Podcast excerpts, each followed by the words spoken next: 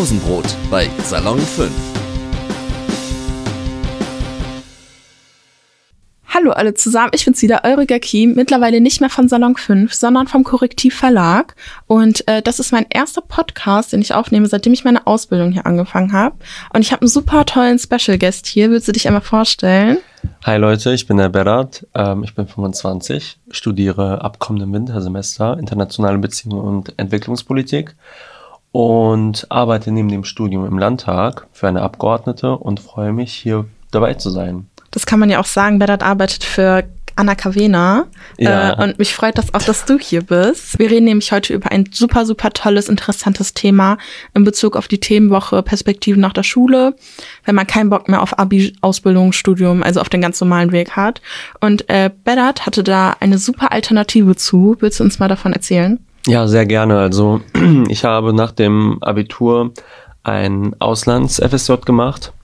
Ähm, ich war für ein Jahr im, im Kosovo und habe dort an einem ähm, deutschen Auslandsgymnasium als Sprachassistent gearbeitet, vormittags und nachmittags in einem Sozialprojekt ähm, für äh, marginalisierte Gruppen im Kosovo.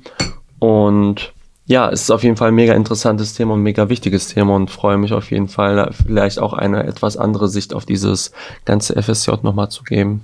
Ähm, du warst ja im Kosovo und du kommst ja auch aus Kosovo. Das heißt, du hattest da auch keine Sprachbarriere oder sowas, Richtig. keine Sprache, die du irgendwie lernen musstest.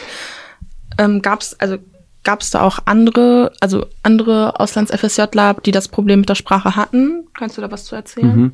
Ja, also es war ja folgendermaßen, dass ich ähm, während, während des FSJs, also auf die Vorbereitung, also man muss sich ja ein Jahr vorbereiten darauf, ähm, also durch äh, Seminare, interkulturelle Kompetenzen sich aneignen. Ich glaube, für mich, der eine Mira-Geschichte hat, ist das jetzt, glaube ich, nicht so schwer.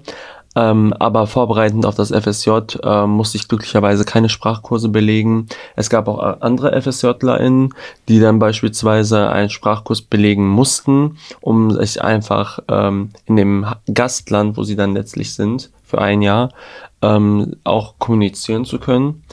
Und ich glaube, dass es auf jeden Fall eine mega interessante Erfahrung an sich hat. Und das ganz Interessantere, was noch interessanter, sage ich mal, das alles macht, ist, dass ich über einen katholischen Träger dahin gegangen bin. Oh, Ja.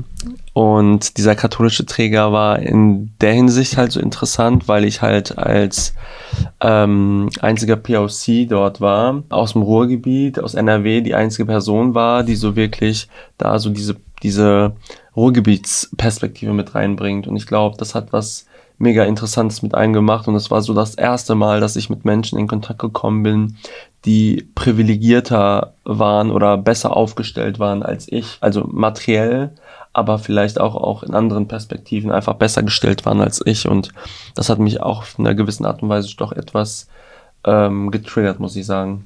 echt? Also ich habe da gerade zwei Fragen zu. Du Mhm. hast gerade von der Ruhrgebietsperspektive geredet. Was Ja. ist für dich die Ruhrgebietsperspektive? Ja, für jemanden Außenstehenden ist die Ruhrgebietsperspektive ja jetzt in Kosovo gar nicht Ja. wichtig oder relevant. Ja, ich glaube, die Ruhrgebietsperspektive eher auf der Organisation. Also so. die Organisation, die hieß Jesuit Volunteers. Ähm, das ist ein, ähm, äh, ja, das ist, äh, das ist halt eine katholische ähm, Religionsgruppe, das sind die Jesuitinnen.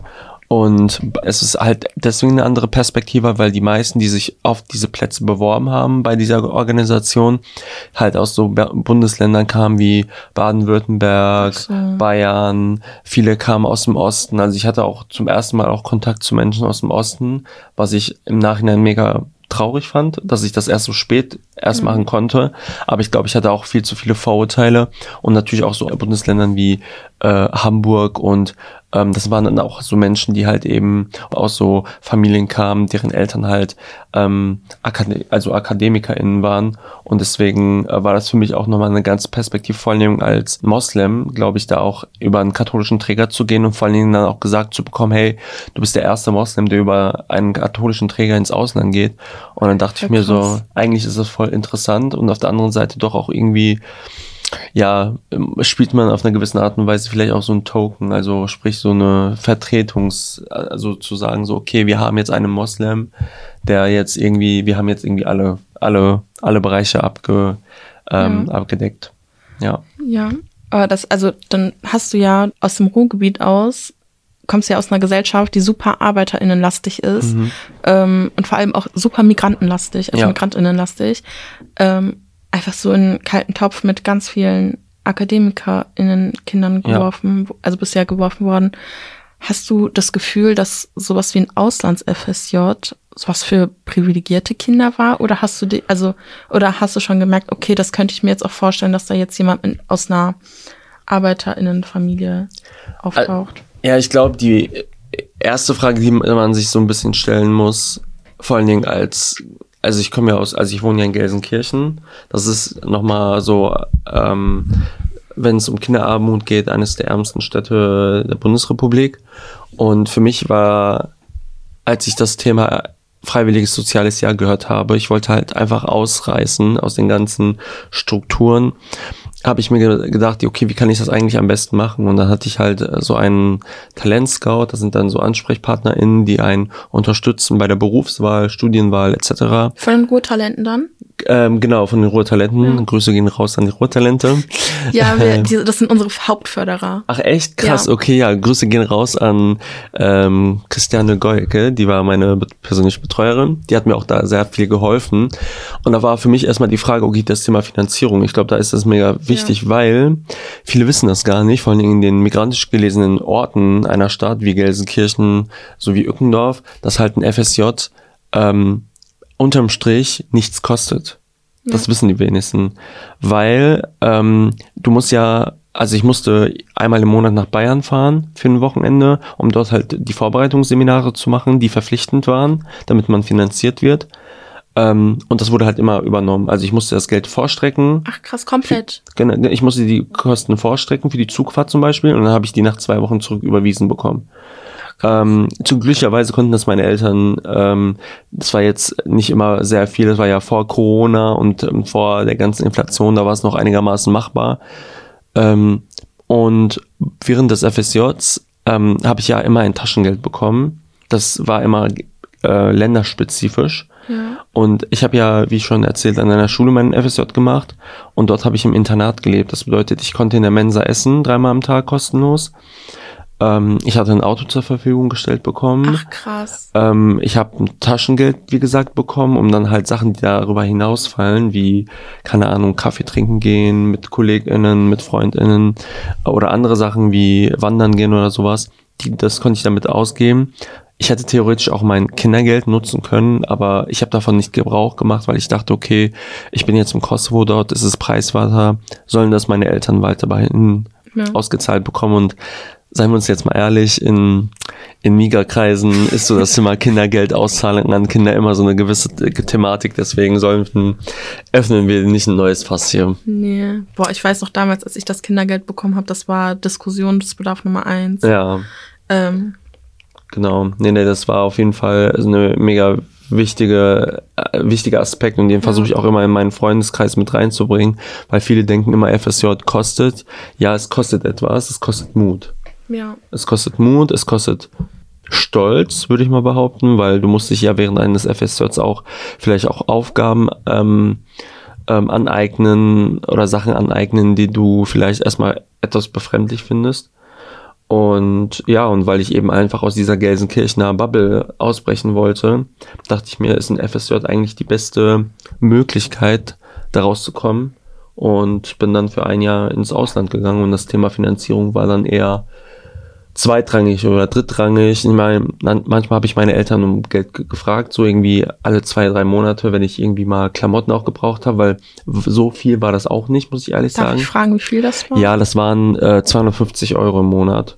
Ach, krass. Ähm, also es war machbar für eine Einzelperson. Ich habe ja in, einem, in einer WG gelebt mit äh, einer weiteren Person und es war schon machbar, aber man konnte jetzt irgendwie nicht Luxusleben äh, sich darauf aufbauen. Aber es war machbar, wenn man, es war ja alles gedeckt. Du Ja. konntest theoretisch dreimal am Tag essen kostenlos. Ah, Ich hatte während meiner Aufgaben in einer Schule, auch in dem Sozialprojekt, alles ge- dargestellt bekommen, also Essen, Trinken und ähm, hatte ein Auto, Sprit wurde bezahlt auch in der Schule. Ach, krass. Ähm, und ja, und deswegen würde ich sagen, dass 250 Euro einfach nur zum Ausgehen eigentlich machbar waren, ja. Ja, also wenn ich jetzt darüber nachdenke, wenn ich am Ende des Monats 250 Euro für so Kultur hätte, das ist ja schon für uns heutzutage Luxus. Ja, auf jeden Fall. Ja. 250 Euro für Kultur ist mega Luxus, vor allen Dingen in so einem Entwicklungsland wie im Kosovo. Ja, das da ist es nochmal sagen. anders, ja, weil da bezahlst du jetzt, also ich war jetzt in den Sommerferien wieder dort und da habe ich ähm, Oppenheimer geguckt und habe ich 4 Euro bezahlt. Nur Für Oppenheimer. Genau, 4 Euro für ein ich hab, Ticket. Ich habe, glaube ich, 14 oder so ja, bezahlt. ja, eben. Und deswegen ähm, ist es, glaube ich, nochmal ganz, ganz anders, die Perspektive dahingehend, dass man Ja. mit 52 Euro viel besser auskommt. Ja. Ja, also ich glaube, für FSJler in Deutschland bekommen, glaube ich, 320. Mhm. Und das ist ja schon, also für Deutschland schon so ziemlich wenig. Aber ich glaube, im Kosovo, das stellt ja gar keine Hürde dar. Nee, überhaupt nicht. Und ich finde, das ist auch ehrlich gesagt so eine Debatte, wenn wir über FSJ in Deutschland sprechen, ist das meiner Meinung nach schon beschämend Ja, und auch peinlich zu hören, dass ähm, also Leute, die auch ein FSJ machen oder gemacht haben, ähm, zwar mehr als ich bekommen haben, aber viel höhere Unterhaltungskosten hatten, wie ich. Ähm, und ich glaube, man muss immer dieses, man muss sich dista davon distanzieren, dass man sagt, ja, du kannst ja auch noch dein Kindergeld bekommen und sowas.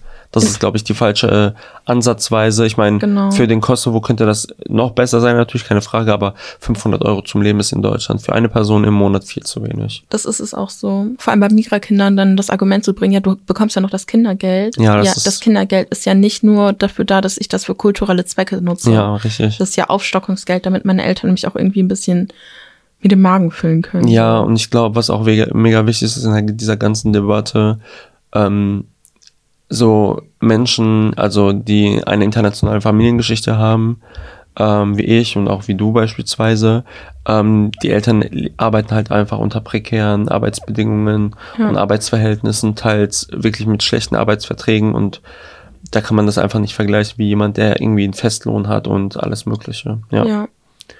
Ich war letztens auf so einer Veranstaltung, da waren auch Leute vom FSJ und der so, ja, ich habe ja ein FSJ gemacht, da habe ich mich auf die Unterschicht eingelassen und so viel Mhm. gesehen. Aber so, dein Vater ist äh, erster didaktischer Leiter der Stadt Ja. Bottrop. Ähm, chill mal deine Lage so, ne? Ja, ja, also voll. du weißt ganz genau, wenn du das FSJ abbrichst, dann hast du noch ein Backup und musst Ja. dann nicht, keine Ahnung, die, die restlichen acht Monate des Jahres äh, jobben, um zu gucken, dass du dich mitfinanzieren ja, kannst. voll, auf jeden Fall. Ähm, also ich habe dich ja gerade gefragt, ob du glaubst, dass privilegiert, äh, dass das FSJ in Ach so, Kosovo ja, genau. in äh, was privilegiertes ist. Mhm. Ich glaube, also ich lese da jetzt raus, dass das in Kosovo nichts, also wenn du das im Ausland machst, unter den Umständen, die du hattest, nichts für privilegierte Kinder ist oder SchülerInnen. Aber ich glaube, in Deutschland ist ein FSJ tatsächlich ein Privileg. Ähm, ich würde tatsächlich sagen, sogar, dass FSJs generell machen ein Privileg ist. Echt? Ja, weil, das habe ich ja persönlich gesehen, ähm, noch nicht mal aus dieser finanziellen äh, Sicht, sondern einfach aus der mentalen Sicht. So ähm, als Migra kommst du ja, oder als generell, wenn du aus dem Ruhrgebiet vor allen Dingen kommst, kommst du ja aus so einer Bubble, mit wenig Geld auskommen zu müssen. Äh, und das Schimmer an der ganzen Debatte ist jetzt einfach, sehr viel wird immer auf das Thema Geld halt aufgehangen. Man man Ja. hängt sich auf diesem Thema Geld auf, was auch mega wichtig und auch richtig ist, weil das ist halt eben einfach so. Es ist aber trotz dessen halt immer mega, immer noch krass privilegiert, ein FSJ im Ausland zu machen, generell. Abgesehen davon, ob du, ob du das jetzt in Deutschland machst oder eben auch nicht. Es ist ein privilegiertes Thema, weil du ja auch letztlich dich von einem Lebens, von einer Lebensrealität entfernst. Also du, du brichst aus einer Lebensrealität raus, beispielsweise von, du ziehst dann aus dem Elternhaus, um dann ins Ausland zu gehen für ein Jahr. So, und Eltern, vor allen Dingen aus so migrantisch gelesenen Familien, ähm, sehen ja Kinder natürlich nicht nur als, in Anführungsstrichen, als AufpasserInnen für die Geschwister, natürlich auch als das eigene Kind, aber eben auch, dass das Kind hatte oder die Person hatte dann eine wichtige Aufgabe so in der Ja. Familie und das bricht raus. Und ich glaube, bei nicht-migrantischen Familien ist es halt eben einfach so, dass man nicht diese Debatte führt, so hey, du gehst jetzt ins Ausland, boah, jetzt fehlt uns aber hier irgendwie so eine Stütze, keine Ahnung, wenn es um Briefe übersetzen geht, Ja. ähm, Behördengänge, Elternsprechtage besuchen. Also es sind ja, also es ist sehr, sehr wohl ein Privileg. Es ist halt ein Privileg, weil man dann nicht immer dieses, diesen Kopfschmerz hat, dieses, dieses Overthinking, hey, was löst jetzt mein FSJ bei den anderen aus? Ja. Ich kann mich so gut dran erinnern, bei meinem allerletzten Vorbereitungsseminar, das war in, in der Nähe von Neu-Ulm, nee, in der Nähe von Ulm, das, die Stadt hieß Donauwörth und da waren wir auf so, in so einem Dorf und da waren halt die FSJlerInnen, die halt kurz bevor wir ausgereist sind und ähm, ich wusste, boah, in einer Woche bin ich für ein Jahr weg und ich lag in so einer Matte, in so einer Schaukel mäßig so ähm, und ich habe einfach bitterlich angefangen zu heulen. Oh nein. Ey, das ist, ey, ohne Witz. Also, also ich habe so, ich saß da in dieser Matte und ich habe so, ich habe so gedacht, okay, Bella, du gehst jetzt nächste Woche für ein Jahr weg.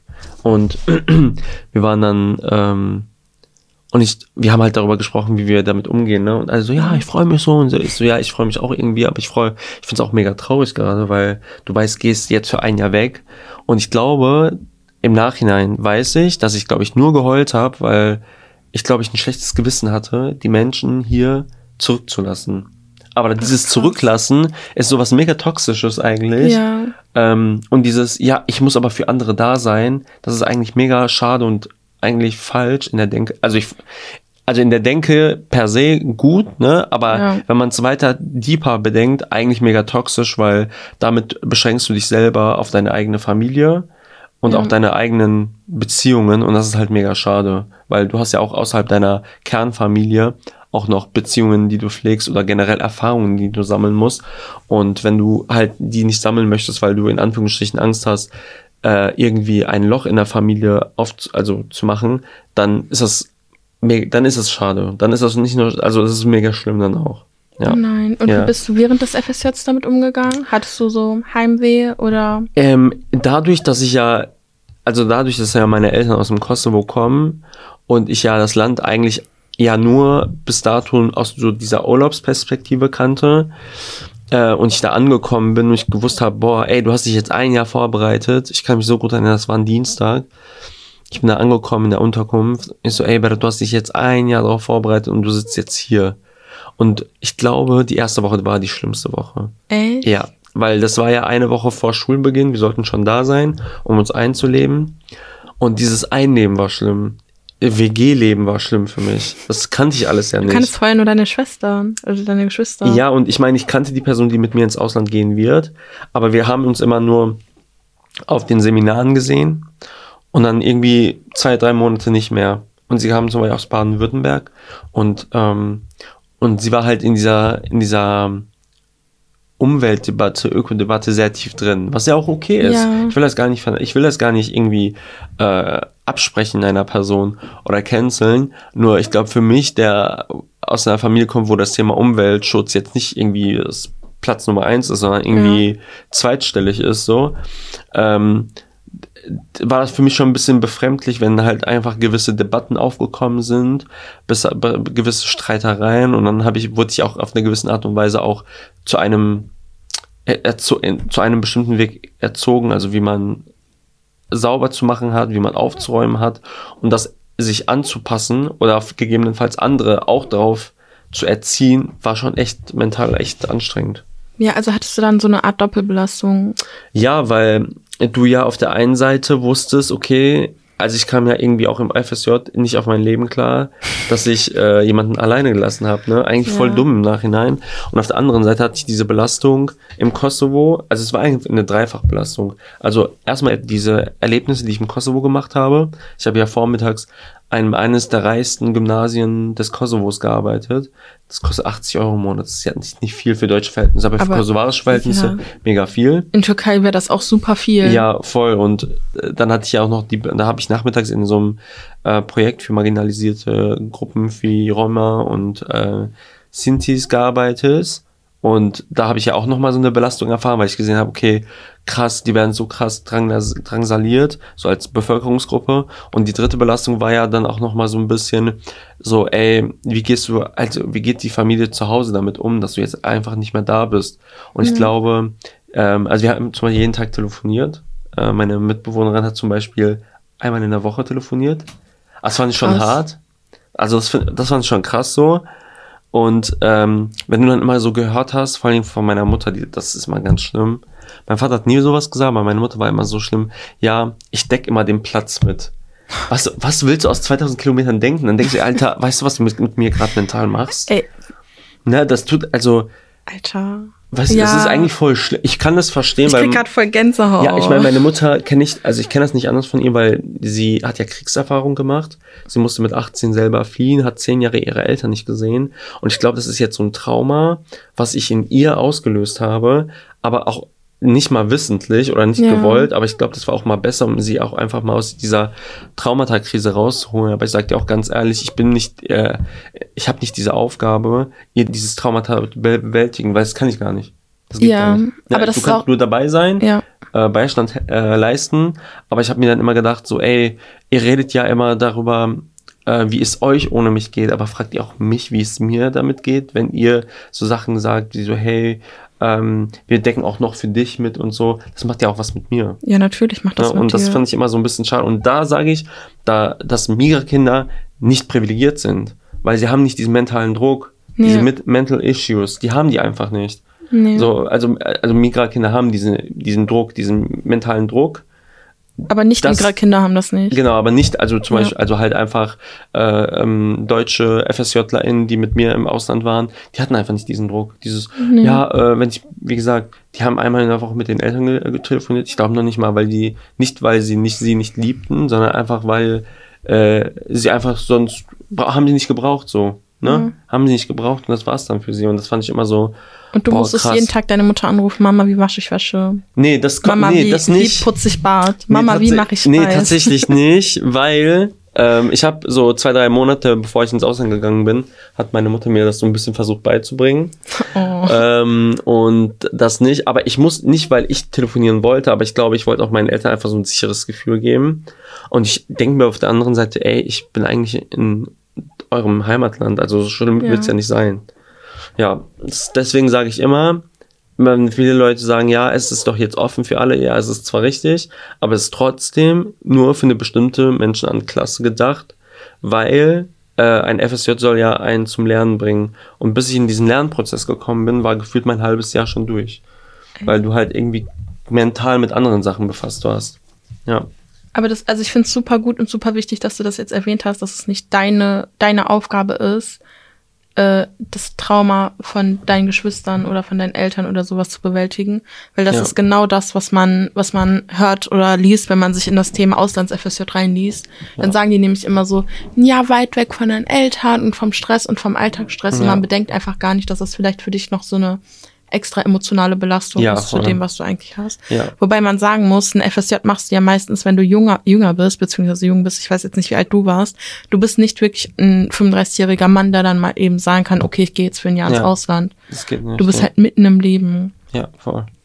Ähm, hast du noch Kontakt zu deiner Mitbewohnerin? Ähm, ich habe, glaube ich, das letztes Mal, kann ich mal gucken, ob, wann ich ihr zuletzt geschrieben habe. Ich Hat- weiß, sie ist derzeit im Ausland. Immer Auch. noch? Nee, die ist, die ist wiedergegangen. Und das finde ich auch immer so, das so, ich finde so, ey Leute, also. Wollte nicht mal im Leben ankommen? Ja, denke ich mir, also ich, ich will die ja nicht fronten oder sowas, ne? Aber ich denke mir so, ey krass, wo, woher nimmt ihr euch diese Kraft so? Ja. Ähm, so, und die hat jetzt, ach, ich sehe schon, die hat auch eine neue Nummer. Sie ist in Chile. ich glaube, die hätte ich einfach blockiert. Nee, sie ist in Chile. Wann ich hast du sehe da das das letzte Mal geschrieben? Ähm, zumindest nicht, bevor ich dieses neue Handy geholt habe. Und das bedeutet, mindestens ein Jahr nicht mehr geschrieben. Ach, krass. Also ich habe zum Beispiel mit meinem anderen F mit meinem anderen Mitbewohner noch Kontakt zum Beispiel. Äh, Der heißt Cornelius, äh, Cornelius, der kommt aus Berlin. Und warum haben wir Kontakt? Weil, boah, und jetzt kommt's, boah, die Welt ist so klein. Er arbeitet ja für einen Bundestagsabgeordneten in Berlin. So. Und dieser Bundestagsabgeordnete, da ist Brian Nichols. So, und, äh, und ähm, Brian Nichols ist halt Bundestagsabgeordneter für den Kreis Mal. So. Hör zu. Jetzt kommt's ja. So, An alle, die es nicht verstehen, Mal und Bottrop liegen halt, es sind vielleicht 20 Kilometer. ja, das sind halt so, das sind halt, das sind halt so, ähm, gehört das Nachbarstädte. nicht zum Kreis äh, KV Recklinghausen nochmal? Ja, ja. zum Kreisverband so. Ähm, und dann habe ich mal so ein bisschen recherchiert, als ich nämlich die neue Arbeit im Landtag begonnen habe. Und ähm, war dann mit meiner Chefin Anna Kavena waren wir unterwegs und da war Brian Nichols und da hat er von seinen Mitarbeitern in, in Berlin gesprochen. Der so, ja, ich habe einen Mitarbeiter, der heißt Cornelius Wilke. Ist so, was? ist so, und dann suche ich das Bild schnell raus. Ist das, ist das der Cornelius? Ist so, ja, das ist mein Mitarbeiter. Ist so, ja, ich habe mit ihm ein Jahr in einer Wohnung gelebt. Wir haben ein Jahr lang zusammengelebt. Wir haben ein Jahr irgendwie die wildesten Geschichten im Kosovo erlebt gemeinsam. Ach, krass. Und dann haben wir uns nach einem Jahr Mitarbeiter, also danach, nach, wir haben ein Jahr nicht geschrieben nach dem FSJ, weil jeder ist seinen Weg gegangen. Aber dann haben wir uns nach einem Jahr wieder geschrieben, weil wir so, hey, Cornelius, wir arbeiten für die Abgeordneten, die also ich für den KV Recklinghausen und Brian Nichols ist ja auch für den Kreisverband Recklinghausen zuständig als Bundestagsabgeordneter. Ich glaube, es war Mal oder Bottrop, nee, nee Bart oder Dorsten ist, ist ja. glaube ich, irgendwie, für die ist er Bundestagsabgeordneter, ja. Voll, das, die Welt ist so es, klein. Das ist wirklich so klein, ne? ja, ja, das ist wirklich Ey, sehr krass. Ich kann nicht mehr, das ist ja. wirklich. Du hast gerade von wilder Zeit im Auslands-FSJ geredet. Mhm. Was sind so deine Schlüsselmomente? Ja, Schlüsselmomente waren eigentlich, also ich glaube, das waren nicht nur Momente, sondern ganze Aspekte, ganze Zeitspannen irgendwie. Du hast ganz Kosovo einfach auseinandergenommen in einem Jahr. Ja, also ja, also ich habe halt wirklich das Land, wie gesagt, nicht nur aus dieser Urlaubsperspektive halt einfach irgendwie gesehen, sondern irgendwie auch aus der ganz anderen Perspektive. So, ich arbeite da, ich habe ja an einer Schule gearbeitet als Sprachassistent vormittags äh, und habe dann auf einmal ganz andere Seiten mitbekommen, wie es eigentlich hier wirklich abgeht. So und ähm, und ich muss ehrlich dazu sagen, äh, Schlüsselmomente waren so, als ich das erste Mal in dem Sozialprojekt angekommen bin und ich gesehen habe, was der Rassismus meiner eigenen Landsleute mit Minderheiten im Kosovo macht. Was? Ja, weil äh, Romja und äh, Rom, Romja-Familien sind ja eine Minderheit im Kosovo ja. und die werden leider, also die haben genießen Minderheitenschutz ne, mit äh, politischen VertreterInnen, ähm, werden aber von der äh, dortigen Bevölkerung halt mega stark äh, rassistisch angegangen. Nicht von allen, aber von vielen. Und fand ich halt eben so schade und deswegen umso wichtiger, dass dieses Projekt, das, ließ, das sich zu der damaligen Zeit Loyola Transit, ähm, Loyola Transit, weil die Ortschaft, wo sie gelebt haben, das, das war so ein Stadtteil, der hieß Transit es war eigentlich nur eine wirklich eine Transitstraße für LKWs und sowas, die halt durch die Straße fahren, um halt nicht den Verkehr in der Stadt zu, zu stören. Und ähm, das war so ein Schlüsselmoment, als ich dann so Kleinkinder gesehen habe, die irgendwie zwei, drei Jahre alt waren, irgendwie äh, ohne Pampers herumgelaufen sind, und Schuhe. Es ist ja, der Kosovo gehört ja immer noch zu eines der ärmsten Ländern des Europas äh, und eine große Schere zwischen Arm und Reich. Also es gibt eine sehr, sehr wohlhabende ähm, hohe Mittelschicht, sage ich mal, ja. und Oberschicht und eine sehr, sehr arme untere Schicht. So, und dazu gehören halt auch eben Minderheiten, ähm, weil sie halt eben als Minderheiten gelesen werden. Ne? Und ja, es war, wo ich sagen würde, boah, krass, das, also das nochmal, ich wusste, dass, dass die natürlich sehr schlechte Lebensverhältnisse haben, aber dass es so schlecht war wie, keine Ahnung, kaum Bildungszugänge in der Schule von LehrerInnen auch nochmal rassistisch komplett angegangen. Was? Ja, das war, das ist halt, es ist auf jeden Fall, es hat sich gebessert, würde ich behaupten, auf jeden Fall. Vor allen Dingen nach dem Krieg im Kosovo. Also die alte Generation ist halt mega rassistisch so. Und, mhm. Aber das habe ich schon in meiner äh, politischen Arbeit äh, auch oft gelesen, gesehen, dass halt ähm, leider Gottes Menschen mit internationaler Familiengeschichte eher dazu tendieren, extremere politische Situationen zu einzunehmen, ne, so ja.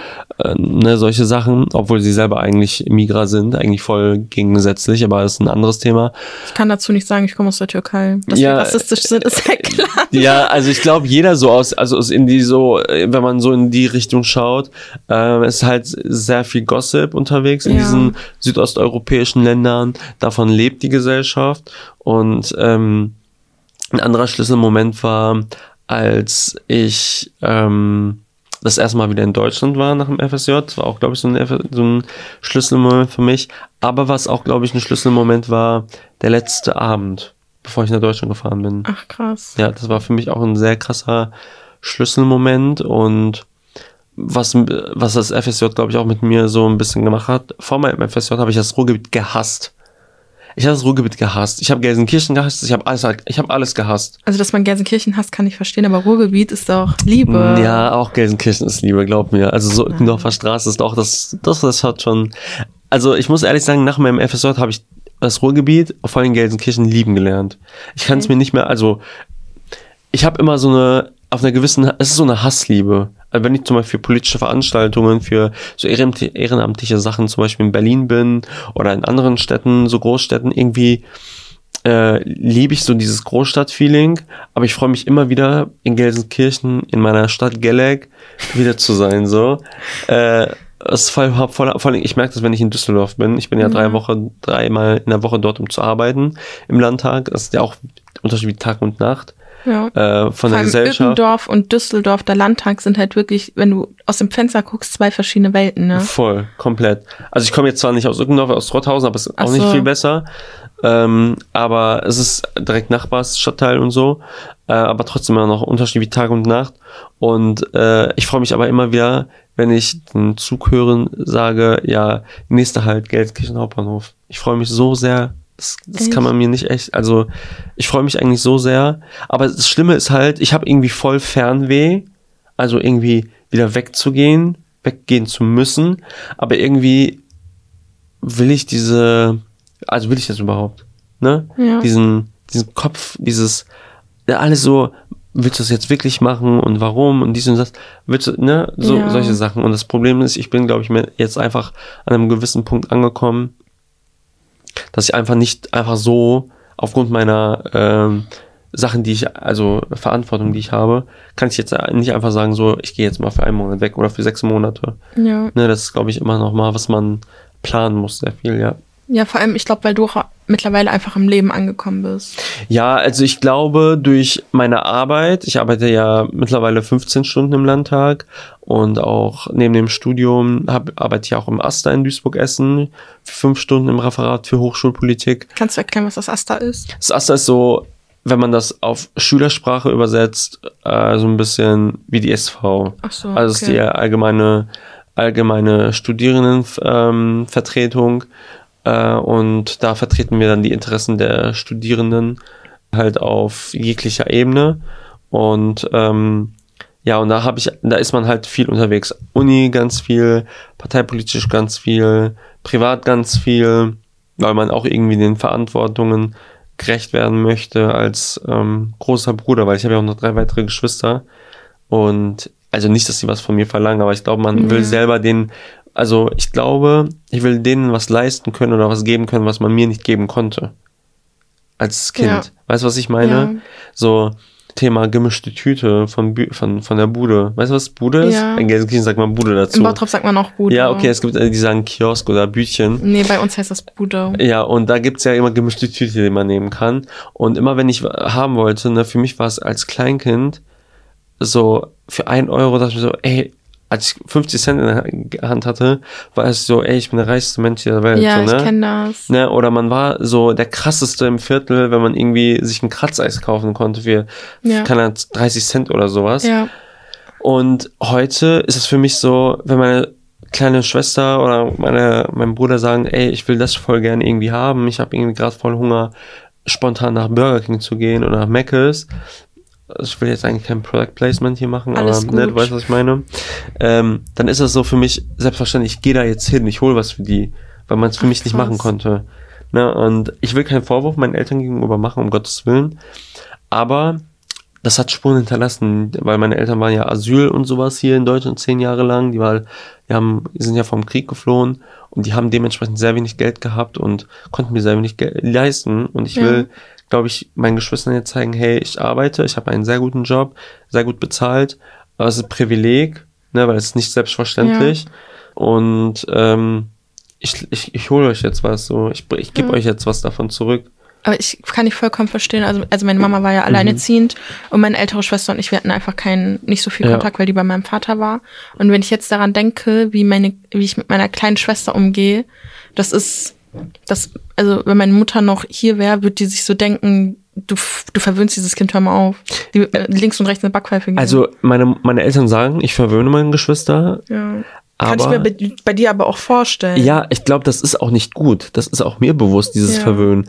Aber das ist halt einfach das Ergebnis von mangelnder materieller, materiellem Reichtum, den man, das hört sich jetzt Ja. mega elitär an, aber materiell im Sinne von Sachen zu haben, so, Ja. So, ich kann mich so gut dran erinnern, als wir einen Zirkel für die Schule kaufen mussten damals. Ich hatte so einen ganz billigen, so einen ganz schrotten von Volvo, so. Ich will jetzt So nicht sagen, dass, Kolschblock. nee, so ein Zirkel. Achso, Für- Zirkel. fürs Ich habe Zettel verstanden. Nee, nee, so ein Zirkel. Und ähm, Ich ich, weiß- musste für meine Schwester jetzt einkaufen. Und dann habe ich die Sachen, ich war im, im Kosovo-Urlaub jetzt vor ein paar Wochen und dann habe ich die Sachen online bestellt und da habe ich ihr so einen Zirkel bestellt von Faber-Castell und, und Alter, dann, kosten die nicht 20 Euro? ja, die so? kosten, die kosten 15 Euro, aber die normalen kosten auch 5 Euro, das ist schon viel. Ja. 15 Euro ist nicht wenig so. Aber ich dachte so, ey, du hast als Kind dir das so gerne gewünscht, selber einen Zirkel von Faber-Castell zu haben. Oder so Stifte von Faber-Castell. So, äh, Pelikan hatte irgendwie jeder, aber Faber-Castell irgendwie gar keiner. Ja, das ist ja Und- nochmal eine elitäre Stufe Ja, weiter. ja, weil man möchte dann diesem, dann den gesch- eigenen Geschwistern den Zugang zu diesem elitären Kreis eigentlich geben, obwohl man ja selber weiß, man möchte eigentlich gar nicht das unterstützen, dieses elitäre Gedanken, Ja. das Denken. Aber man hat auch keinen anderen Ausweg, Nee. um halt einfach Teil der Truppe, Teil der Gruppe zu sein. Ja, und das ist, ähm, wo ich dann immer sage, dass ich meine Geschwister schon sehr verwöhne. Ja, Ja. ich verwöhne sie zu sehr. Das kann ich verstehen. Ich habe meiner kleinen Schwester schon den dritten oder vierten Lami-Füller gekauft, mit Ja. ihrem Namen eingraviert. Ja. Die verliert den, die checkt nicht, dass Ja, das 30 Euro kostet. Voll, also ne, oder so, so.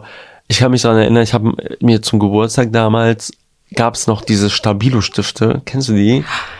Diese Fineliner und so. Ja, das sind so Stifte, die waren so irgendwie gekrümmt, so Füllerhalter und die hatten ja auch Tintenroller, also es war auch Ja, ich weiß, was du meinst. ja, aber die hatten den mit so einem und als ich den bekommen habe, ey, ich war der krasseste. Ich dachte, ich, ich bin der Ja. krankeste in der Klasse. ich weiß. Also in der Schule, in der, in der Grundschule, ich dachte so, boah, ich bin krank, ich hab's erreicht. So, ich habe einen Stabilo-Stift, einen stabilen, einen Stabilo. Ein stabil, Better ist endlich Ja, stabil. Wer hat der Stabilo? Ja. Und ähm, ja, das war so ganz, ganz, ganz, ganz viel. Ähm, was so Schlüsselmomente, weil wir sind auf einmal von FSJ so auf Trauma. Aber ich weiß gar nicht, wie wir darauf gekommen sind. Keine Ahnung. Keine Ahnung, aber ich glaube, man merkt einfach, man kann so viel über dieses Thema privilegiert sein Ja. und äh, Privilegien haben sprechen Oder als Migra erwachsen werden. oder auch. als Migra erwachsen werden Das einfach, ne, so krass. das Thema, also das sind so ganz, ganz viele Sachen, ganz, ganz viele Debatten, die man, glaube ich, da führen kann und äh, FSJ ist so gerade, ist jetzt im, im Kommen tatsächlich, Ja. so langsam aber sicher. Es kommt ja auch jetzt die äh, Gehaltsreformation Genau. von, FS, von den FSJ-Lern. Genau, also im Inland, Ähm. aber auch aus dem Ausland. Genau. Und auch Migras in, an weiterführenden Schulen, ich habe ja nur durch Eigenrecherche dieses FSJ gemacht, die machen jetzt mehr vermehrt auch Werbung an den Schulen, dass es einem Echt? eben nicht mehr so mit Finanzen Krass. verbunden ist. Viel zu spät so, weil wir haben eine ganze Generation, so meine Generation total verpasst. Ja, meine wurde auch komplett so, verloren. So, ich habe 2018 Abi gemacht, ich bin 98er Jahrgang. Ähm, ja, ich bin 25. Du bist voll alt. Die, ja, ich bin 25 geworden. Ich bin 98er. Du bist voll Also wenn ich so alt. Menschen sehe, die so, ja, ich bin 2006 und ich bin, keine Ahnung. Ey, für mich bin 2006 18. ist ein kleines Kind. Ja, ey, ich denke mir so, ey Bro, du bist doch erst vor kurzem geboren, wer bist du eigentlich? du weißt doch nicht mal, was Tamagotchis sind, wer bist du eigentlich? Das kennen die alles gar nicht. kennen so die auch nicht. Tamagotchi, so, so Sachen. Aber okay. Ja. das Meine ein kleine Schwester kennt Pac-Man nicht und ich habe dir das letztens gezeigt. Und die dann so, hä, habt ihr so Opferspiele gespielt oder was? Ja, oder dieses ein mit so vom Computer, äh, so Computer mit diesem Hühner abschießen oder mit dem Kuchen basteln. Ja. ne, also es sind so ganz viele kleine Sachen, wo ich mir so denke, ich bin alt, aber ich bin stolz und alt. Ja, das denke Genau. ich mir auch. Ähm, die letzte Frage, die ich habe, was ist dein, also was würdest du jemandem mitgeben, der denselben Weg einschlagen will wie du, aus derselben gesellschaftlichen Perspektive? Also wenn jetzt auf der Straße jemand zu dir kommt und sagt, ey Berat, ich bin Migra, ich komme aus äh, Bottrop-Wellheim oder jetzt, wie du jetzt zum Beispiel gesagt hast, Gelsenkirchen-Ückendorf oder so, ähm, und will jetzt ein Auslands-FSJ machen, mir stellen Mhm. aber so viele Hürden in, im Weg, was würdest du dann der Person raten? Also ich glaube, was mega wichtig ist und das brauche es und das hätte ich gerne gebraucht, ist eine einen Paten, eine Patin, die einen da so unterstützt, einen mental, weißt du? Ähm, So ein Ansprechpartner? so eine Ansprechperson, ja, so, so eine Ansprechperson, bei der man halt sich auskotzen konnte. Ich glaube, ich würde die Frage ein bisschen umformulieren. Was Mach würde ich einfach. meinem jüngeren Ich mitgeben? Ja. Ähm, ich würde ihm, also wenn ich könnte und ich in die Vergangenheit äh, reisen könnte, ich würde dem kleinen Berat, wie alt war ich da? Ich glaube, ich war 19 oder sowas. Äh, also vorher jetzt, äh, FSJ war 2018. Wie viele Jahre sind das? Das sind jetzt ähm, Fünf Jahre. fünf Jahre her, genau. Ähm, also wir gehen auf die sechs Jahre jetzt äh, hin. Äh, hätte ich ihm gesagt, ey Berat, du machst es, du wirst es krass rocken, du wirst so viel Selbstständigkeit gewinnen. Und wenn ich die Frage dann beantworten müsste, was würdest du, äh, was würdest du jemandem mitgeben, der denselben Weg einschlagen will wie du? Schwere Frage, auch schwere Antwort, die man dazu geben kann, weil ich einfach zum richtigen Zeitpunkt am richtigen Ort, glaube ich, einfach war. Ich hatte Ansprechpersonen wie die Ruhrtalente, das Talentscouting mit Seren zum Beispiel, mit, mit, äh, mit Harry, äh, und ich hatte einfach, also ich glaube, hätte ich nicht dieses FS, also dieses Schülerstipendium von Ruhrtalente und die Ansprechpersonen, dann hätte ich kein FSJ gemacht, glaube ich. Nee? Also ich wäre nicht auf die eigene Idee gekommen, glaube ich. Ja, man hätte das auch vor allem gar nicht gewusst. Ja, erstens das und ich wurde auch, glaube ich, sehr motiviert dazu, weil ich habe immer gedacht, mm, und äh, so viel zu machen und Unterlagen hier, Unterlagen da.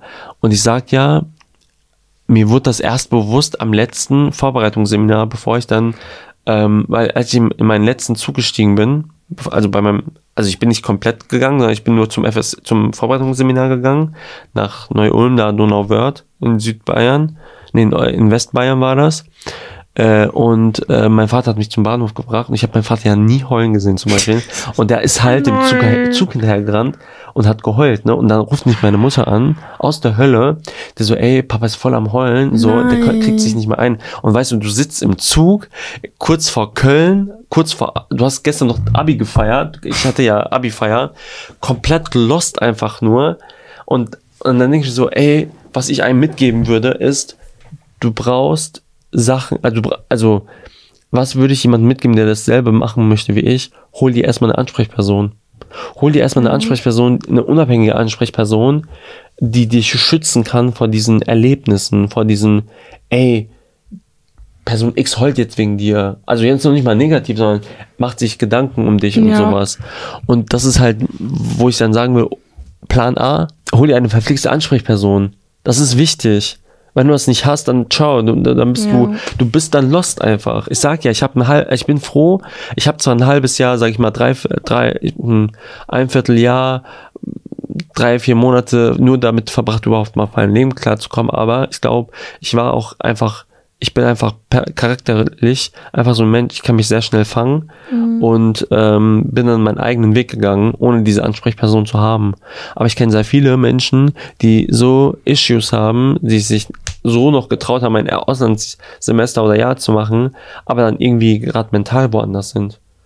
Ja, Ja, das kann das ich mir ist- vorstellen. Und das ist, was ich sagen würde, das würde ich meine, das würde ich einer Person mitgeben, die denselben Weg einschlagen möchte. Hol dir eine Ansprechperson. Hol dir jemanden von der Schule, eine Ansprechperson. Am besten keine Freundinnen, weil ich glaube, die versuchen einem nur nachzuplappern. Das sind Ja. ja Freunde auch natürlich. Die versuchen einem immer das Beste zu geben und zu sagen, aber es hilft dann in dem Moment nicht. Ja, Ja. ja das ist voll der gute Tipp. Ja, das ist, glaube Also ich, ich mega. glaube, das ist auch super wichtig, dich einfach mal auskotzen zu können bei jemandem, der von nichts eine Ahnung hat. Ja, eben, und ich glaube, das ist mega wichtig und auch, ähm, ich glaube, da müssen Eltern mitleben, dass sie ihre eigenen Kinder nicht deren Besitz sind, sondern man ist zwar trotzdem ihr, ihr leibliches Kind oder so, aber man ist irgendwie auch immer noch ein selbstständiger Mensch. Ähm, und das wird halt immer in der westlichen Welt sehr geprägt in der, in der, in der Erziehung von den Kindern, aber so in südosteuropäischen Kulturen oder Kulturräumen ähm, wird das immer so dargestellt, so, ey, nee, du musst da sein, du musst für die, für jemanden, für alle da sein, du, du kannst nicht Schwäche zeigen. Und das ist dieses Paradigma, dieses Paradoxe. Auf der einen Seite Stärke zeigen und auf der anderen Seite aber irgendwie das Kind nicht loslassen zu können. Ja, Das ist hart. das kann ich mir vorstellen. Ja. Danke, Bella, dass du uns dein Herz und deine Seele und deine Erfahrungen geöffnet hast. Das war, glaube ich, nicht viel, Das war viel, ja, aber es, glaub, aber es war, ich, ich glaube, man, ich könnte jetzt noch über so viele Sachen sprechen. Ey. Also Thema wie WG-Leben, was könnte man, also wirklich auch das Ankommen nach dem, ne, was passiert da mit einem und so und die Rückkehr wieder. Deswegen äh, hoffe Sprengt gerade das, das Ding, weil Ja, voll. wir können ja nur eine Stunde aufnehmen. eben, deswegen, Ja. Ich glaube, man kann dazu so viele Sachen erzählen, aber leider ist die Zeit zu niedrig, damit könnte man ein Wochenende füllen. Ja. Und ich glaube, Seminarwochenende mit Bernhard. Wie war mein Auslands? Genau, deswegen alle, die uns zuhören, Leute, macht das auf jeden Fall. Ja. Es bringt euch so viel. Ähm, Springt doch einfach über euren Schatten. springt eure, über euren Schatten, genau. Und ansonsten, wenn ihr jemanden zum Reden braucht, Berat, der große Abi Berat hat euch was äh, immer zum Reden für euch dabei. Ja, who's better auf Instagram. Genau, Ja. Product Placement, Follower, Follower for Follow. ja.